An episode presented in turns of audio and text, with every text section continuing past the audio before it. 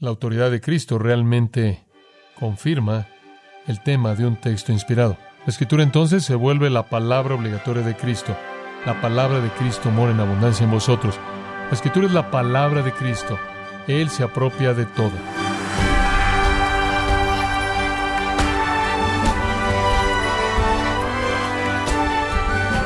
Le damos la bienvenida a su programa Gracias a vosotros con el pastor John MacArthur. Le saluda su anfitrión Miguel Contreras para comentarle que el novelista inglés Samuel Butler dijo una vez, la Biblia puede ser la verdad, pero no es toda la verdad y nada más que la verdad.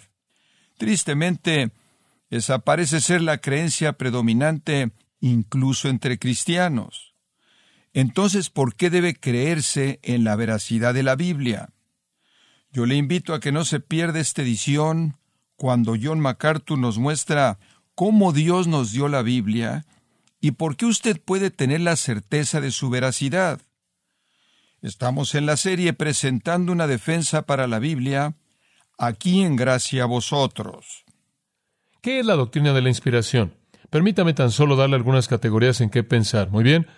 Revelación. La revelación es el contenido. La revelación es el contenido. Es el descubrimiento de Dios de su verdad. La inspiración es el vehículo.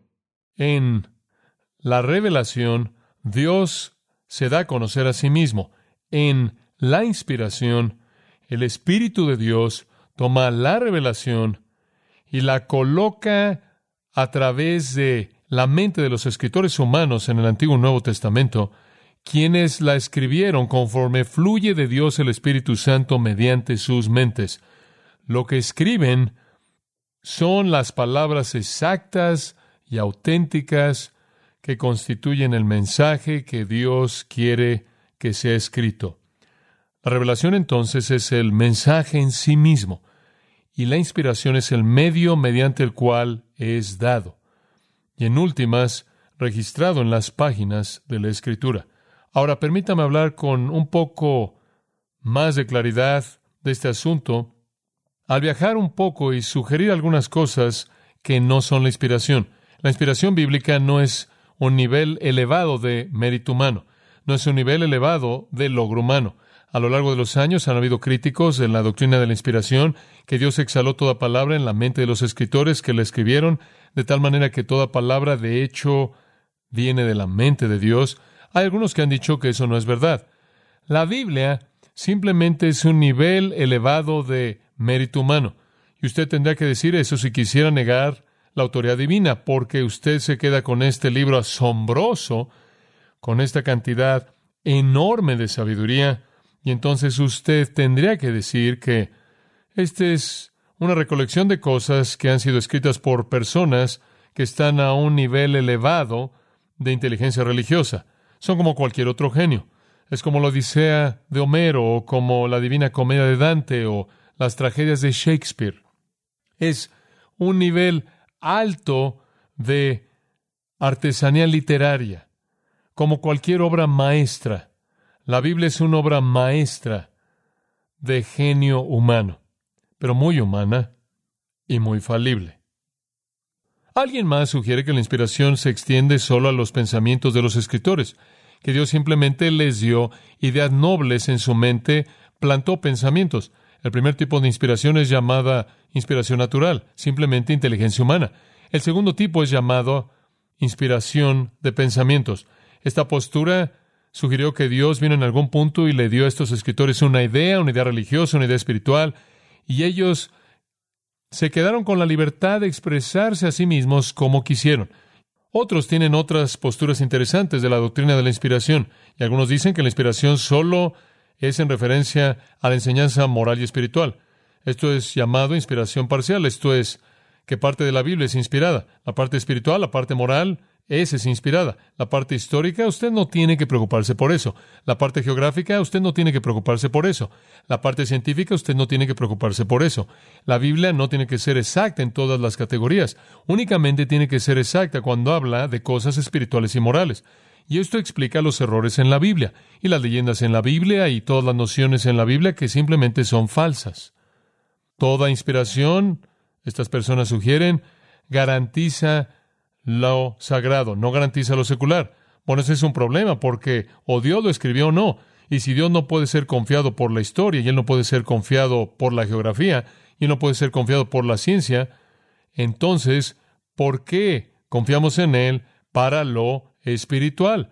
Si no podemos confiar en Dios para que nos diga la verdad acerca de la historia y la verdad acerca del mundo material en el que vivimos, entonces, ¿por qué queremos encomendar nuestras almas eternas a Él? ¿Y en base a qué podemos estar seguros de que Él puede ser digno de confianza? ¿Por qué debemos creer lo espiritual, que no puede ser verificado, si no podemos verificar lo histórico, lo físico, lo material, que puede ser verificado? Es crítico. Tan pronto como usted permite que la Biblia no sea digna de confianza, usted va a progresar hasta llegar a un rechazo total de la Biblia.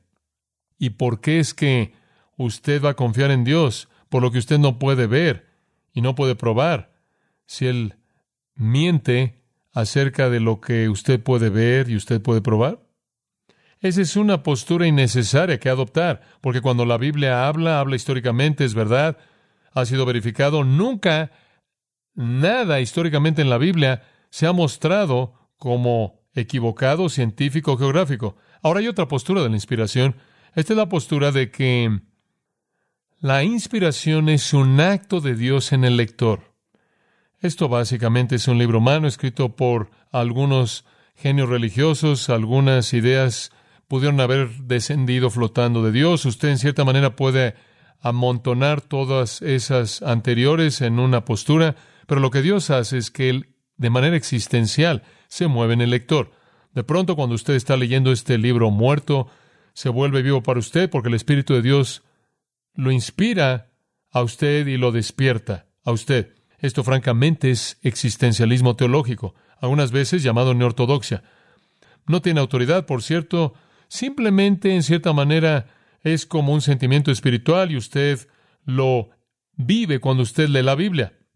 Quizás lo impacte usted de una manera muy diferente del resto de la gente, así es para todos nosotros, todos estamos viviendo en el momento, el momento existencial, el ser de este momento y en ese momento de pronto algo salta de la página de la Biblia y hay un factor de impresión y eso es inspiración. Un escritor dice, dichos hombres se rehusan a creer que Dios hizo el milagro de darnos la inspiración de una Biblia infalible, pero están prontos a creer que Dios diariamente lleva a cabo el milagro más grande de capacitar a los hombres para encontrar y ver en la palabra falible del hombre alguna palabra infalible de Dios. ¿Y cómo es que usted puede tener una experiencia divinamente correcta mediante un libro humanamente equivocado? Dios estaría certificando mentiras. Dios estaría certificando el engaño. El libro mismo, la Biblia, no es benigno. Dice ser la palabra de Dios. O es la palabra de Dios o es la farsa más grande jamás inventada. ¿Y usted quiere decir que Dios le va a dar a usted una experiencia espiritual legítima mediante una farsa? ¿Por qué haría Dios eso? Pero es tan sofisticado que usted tiene a filósofos como Kierkegaard diciendo cosas como, solo la verdad que edifica es verdad para usted. Él fue un posmodernista moderno. Si todo el registro bíblico es una mentira, ¿cómo podemos aceptar la veracidad de alguna experiencia espiritual inducida a leerlo? Bueno, hay muchas posturas equivocadas.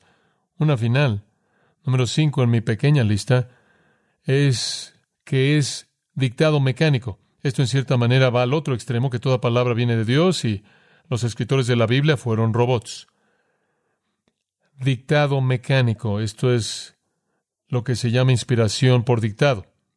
Debido a que decimos que Dios escribió toda palabra, los liberales, a los liberales les encanta decir eso es fabuloso, fabuloso, crees en inspiración por dictado, que los escritores estaban en algún tipo de trance, que fueron metidos en algún tipo de modo visionario trascendente y en ese modo se volvieron nada más que una máquina humana escribiendo palabras que Dios hizo que ellos escribieran. Es verdad, Dios pudo haber usado dictado, pudo haberlo hecho, y habríamos tenido un texto inspirado. Pero Él no hizo eso.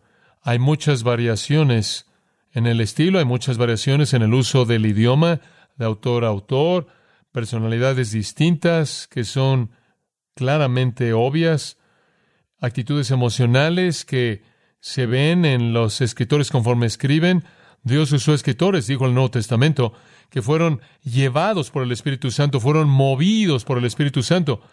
No estuvieron fuera del proceso, estuvieron en el medio del proceso, fueron incluidos en el acto mismo de escribir. De hecho, estaban escribiendo sus propias actitudes de corazón, sus propios pensamientos, su propio entendimiento, sus propias experiencias, bajo el control total de Dios. Eso se vuelve aparente en varios pasajes que son críticos para nuestro entendimiento. Permítame mostrarle tres de ellos. Hebreos es un buen lugar en donde comenzar. Hebreos 1, 1 y 2. Tenemos una buena indicación del autor divino de la Escritura. Dios, habiendo hablado hace mucho tiempo a los padres en los profetas, en muchas porciones y en muchas maneras, en estos postreros días nos ha hablado por el Hijo, a quien constituyó heredero de todo, por quien asimismo hizo el universo. En primer lugar, Dios ha hablado. Esa es la clave para un entendimiento bíblico de la inspiración. Dios ha hablado. El Creador mismo quitó los obstáculos de nuestro entendimiento de Él al revelarse a sí mismo. Dios ha hablado por los profetas. Y por eso Él quiere decir los escritores de la Escritura.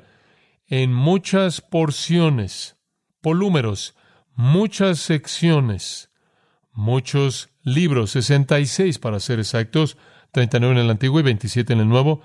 Él habló en muchas secciones y en muchas maneras. Polútropos. ¿Qué significa eso? mediante visiones, profecías, parábolas, tipología, símbolos, ceremonias, teofanía, una voz audible. Y todo esto fue registrado en el Antiguo Testamento. Todas las veces en las que Dios habló y quiso que se escribiera, fue escrito. Fue Dios hablándole a los padres en los profetas mediante muchas secciones diferentes segmentos, libros y en muchas maneras, todas incluidas en el Antiguo Testamento. Ahora, en estos postreros días, Él nos ha hablado otra vez en su Hijo, y esta es una referencia al Nuevo Testamento. Es Dios hablando otra vez, es el autodescubrimiento de Dios. El Antiguo Testamento no es una colección de sabiduría de hombres antiguos, es la voz misma de Dios. Mediante todos los medios por los que Él habló, lo que él dijo y quiso que fuera registrado de manera escrita fue escrito por los escritores del Antiguo Testamento. En el Nuevo él hizo lo mismo. Y lo que él quiso que fuera escrito está escrito por los escritores del Nuevo Testamento. Dos textos más simplemente para que los vea, segunda de Pedro 1, segunda de Pedro 1. Y versículo 20. Pero sabed primero esto, que ninguna profecía de la Escritura es de interpretación privada, porque nunca la profecía fue traída por voluntad humana, sino que los hombres fueron movidos por el Espíritu Santo y hablaron por parte de Dios. La palabra clave que me gustaría que viera ahí es la palabra movidos. Nos dice al final del versículo 21 que hombres fueron movidos por el Espíritu Santo llevados, llevados como una hoja que va flotando, siendo llevada por la corriente. Estuvieron en el proceso, llevados. En 1 Corintios de nuevo capítulo 2, en el versículo 10, Pablo escribe, pero Dios nos la reveló a nosotros, esto es, sus verdades gloriosas. Él descubrió su revelación pero Dios nos la reveló a nosotros, pero de hecho toda su revelación por el Espíritu, porque el Espíritu todo lo escudriña, aún lo profundo de Dios. Porque ¿quién entre los hombres conoce los pensamientos del hombre, excepto por el Espíritu del hombre que está en él? Así también los pensamientos de Dios nadie conoce, excepto por el Espíritu de Dios. Y nosotros hemos recibido no el Espíritu de este mundo, sino el Espíritu, quien es de Dios, para que sepamos las cosas que nos han sido dadas por Dios, las cosas que también hablamos, no en palabras enseñadas por sabiduría humana, sino aquellas enseñadas por el Espíritu. Ahora, todo esto simplemente está diciendo que fueron cosas enseñadas por el Espíritu, y esas fueron las cosas que recibieron y escribieron. Eso es lo que significa ser llevado, ser movido por el Espíritu Santo para escribir estas cosas. El versículo 21 de nuevo dice, ninguna profecía fue traída por voluntad humana. La profecía aquí es una palabra que simplemente incluye toda la escritura. Se refiere a toda la escritura, no solo predicción, como pensamos con frecuencia de la profecía. Significa el mensaje, significa ponerse de pie y hablar. Profeteía, hablar delante de, descubrir, hablar enfrente de alguien.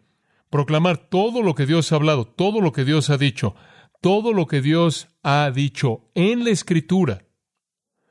Todo viene no por un acto de voluntad humana, sino por hombres movidos por el Espíritu Santo que hablan de Dios. Por lo tanto, si usted retrocede de nuevo al versículo 20, ninguna escritura o ninguna profecía de la escritura es cuestión de la interpretación de una persona. Ahora permítame hablarle de la palabra interpretación. Rápidamente la palabra epilusis. Epilusis. Puede ser la palabra soltar, liberar. Y la palabra aquí casi significa en particular inspiración. El uso del caso genitivo indica fuente. Entonces la idea aquí es que ninguna profecía de la Escritura encuentra su liberación, encuentra su fuente en una persona. Un pasaje más y de nuevo únicamente le estoy dando una explicación ligera, superficial de estos textos. Segunda Timoteo 3:16, uno muy conocido. Toda la escritura es inspirada por Dios. Ahí es donde comenzamos. Toda la escritura. Pasa grafe teonustos. Toda la escritura, toda la escritura divina es respirada por Dios, es el aliento mismo de Dios. Esa es la razón por la que Romanos 3:2 llama a la escritura un oráculo divino. Los oráculos de Dios. Y entonces debemos entender la inspiración como esa revelación de Dios dada a nosotros por escrito por el Espíritu de Dios, colocando ese mensaje en la mente del escritor, mezclándolo soberanamente y sobrenaturalmente con su propia experiencia, su propio vocabulario, y a partir de eso viene toda palabra que Dios quiere escrita.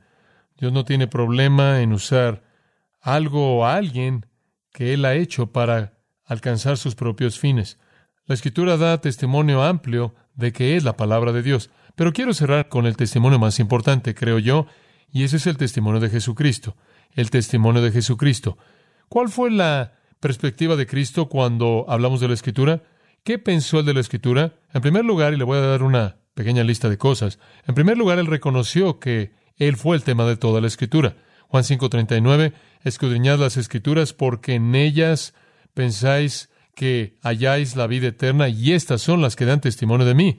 Cristo entendió que Él fue el tema de toda la escritura y que las escrituras hablaron de manera exacta de Él. Desde el comienzo mismo, a lo largo de toda la escritura, la escritura habló de manera exacta de Él. Lucas 24:44, Él abre el Antiguo Testamento y Él enseña a los que estaban en el camino de Maús todo acerca de Él a partir del Antiguo Testamento. Entonces, lo que él está diciendo en lo que a la escritura concierne es una representación verdadera y exacta de mí y yo, de hecho, soy el tema de toda la escritura. Segunda cosa, él vino a cumplir la escritura. Esto es, él nunca vino a corregirla, él no vino a editarla, no vino a alterarla, él vino a cumplirla. No penséis que ha venido a destruir la ley o los profetas. No hay nada que debe ser alterado, no hay nada que debe ser cambiado, no hay nada que debe ser apartado no ha venido para destruirla, sino para cumplirla. En Mateo 26, 24, él dice, el Hijo del Hombre va así como está escrito de él. Yo estoy en una agenda divina, estoy haciendo exactamente lo que ha sido escrito. Él le mandó a Pedro a que guardara su espada en ese mismo capítulo, Mateo 26, porque él dijo, Pedro, ¿cómo entonces serán cumplidas las escrituras? Él estaba cumpliendo la escritura en todo lo que él hizo. Jesús entonces, por lo tanto, dijo que él es el tema de toda la escritura, la cual es una presentación exacta de Él, que Él vino a cumplir la escritura y no había nada en ella que debía ser destruida. Por otro lado, toda parte de ella debía ser cumplida. Él dijo, ni una jota ni una tilde, jamás pasará de esa ley hasta que toda sea cumplida. Para él la escritura era común todo, la revelación de Dios. Esa es la razón por la que en Juan 10:35 él dijo, la escritura no puede ser quebrantada. Usted no puede cortarle en ningún lugar, usted no puede romperle en ningún lugar. Es cohesiva, amplia, completa y está entera, está completa. Él comparó la duración de la escritura con la duración del universo. Y todos sabemos que la muerte viene cuando el pecado invade, en donde hay pecado hay muerte, la palabra de Dios es pura y permanece para siempre. No está alterada, no está tocada por el pecado, lo cual significa que es perfecta. Fue Jesús quien enfatizó la importancia de toda palabra, toda palabra y toda letra. Cuando él dijo ni una jota ni una tilde, jamás fallará. Él dijo en Lucas 18:31, todas las cosas que están escritas a lo largo de los profetas serán cumplidas. Él incluso basó su interpretación del Antiguo Testamento en una sola palabra, una sola palabra. Las palabras importan. Jesús le estaba respondiendo a los saduceos en Mateo 22 y les dijo, están equivocados, no entienden las escrituras ni el poder de Dios, porque en la resurrección no se casan, hablando de los ángeles, ni se dan en casamiento, sino que son como los ángeles en el cielo. Pero acerca de la resurrección de los muertos, ¿no habéis leído lo que os fue hablado por Dios diciendo yo soy el Dios de Abraham y el Dios de Isaac y el Dios de Jacob? Dios no es Dios de muertos, sino de vivos, y su prueba es que Dios dijo, yo soy, yo soy el que vive eternamente. No solo Él es el que vive eternamente, sino que todos también viviremos eternamente. Ellos no creían en una resurrección, y Él probó su punto, o ciertamente para nuestra satisfacción probó su punto, al hablar de la naturaleza eterna de Dios en el verbo ser en el tiempo presente. Él colocó la escritura también al mismo nivel de sus propias palabras.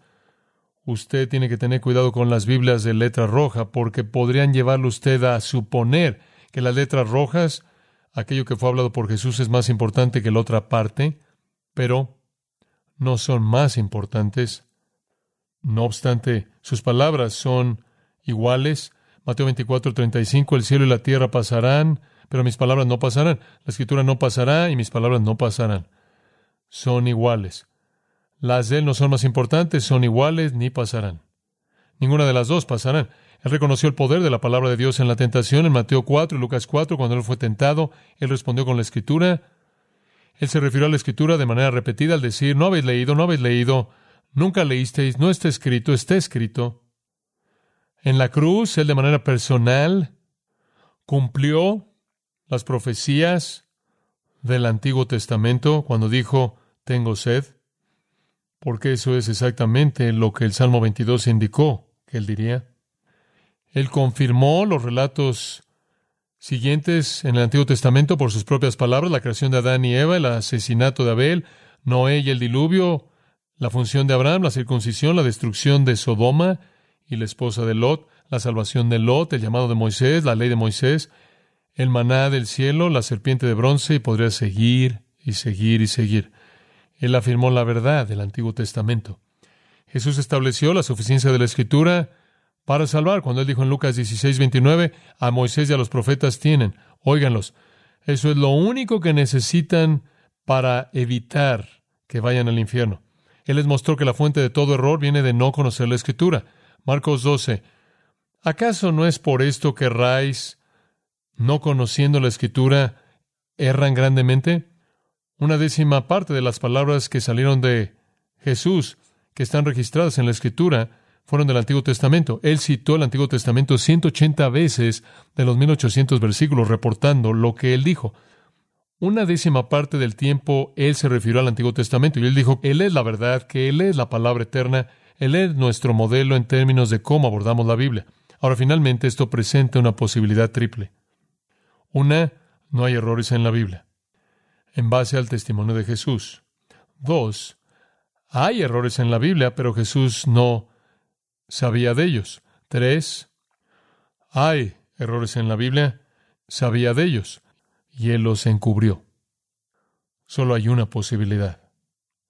Si hay errores en la Biblia y él no sabía de ellos, él no es Dios. Si hay errores en la Biblia y él sabía de ellos y los encubrió, él es el diablo. Pero Él es Dios y Él no es el diablo y no hay errores en la escritura. La autoridad de Cristo realmente confirma el tema de un texto inspirado. La escritura entonces se vuelve la palabra obligatoria de Cristo. La palabra de Cristo mora en abundancia en vosotros. La escritura es la palabra de Cristo. Él se apropia de toda. En ella, 1 Corintios 2.16 dice, tienen la mente de Cristo. Cuando usted trae la palabra de Dios, usted trae todo pensamiento cautivo a la obediencia de Cristo. 2 Corintios 10:5. Cristo se apropia de toda la escritura y entonces también nosotros debemos hacerlo, con confianza en base a su testimonio.